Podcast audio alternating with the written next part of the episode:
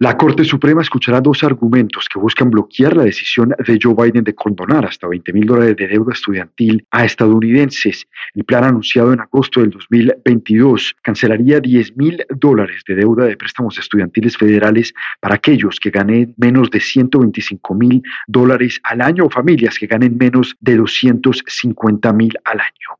El alivio podría ser hasta de 20 mil dólares para los beneficiarios de la beca Pell. Sin embargo, algunos estados republicanos lograron que una corte de apelaciones bloqueara la medida con el argumento del alto costo que esto significaba para el contribuyente estadounidense. El fallo no se conocerá esta semana, pero los comentarios de los magistrados darán un indicio de cómo votará la corte de tendencia conservadora el próximo junio. De mantenerse la medida afectaría a 43 millones de estadounidenses, de los cuales 26 ya aplicaron y 16 millones ya les fue aprobada la condonación.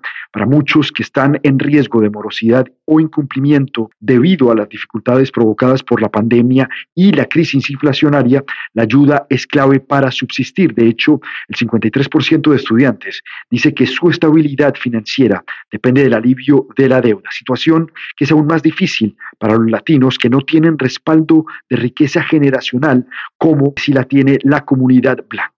Precisamente el default sobre la deuda es uno de los riesgos más grandes para la economía, como lo resalta una hondureña estudiante de Derecho de American University. Yo estuve pagando mis eh, préstamos después de haberme graduado de college y pagaba alrededor de como 500 dólares al mes. Gracias a Dios tenía un trabajo para poder hacer esos pagos, pero para las personas que no tienen un trabajo, puede, o sea, creo que sería mejor que les bajen un poco lo que se debe mensualmente y así sea más accesible y no llegar al punto de defaulting, ¿verdad? Que eso sería lo peor. La deuda estudiantil en Estados Unidos asciende a 1.7 billones de dólares, la segunda más grande después de la deuda hipotecaria. Un default impulsado por la falta de ayuda o de acción del Estado sería catastrófico para una economía estadounidense que trata de recuperarse. Informó para Radio Francia Internacional desde Washington Cristóbal Vázquez.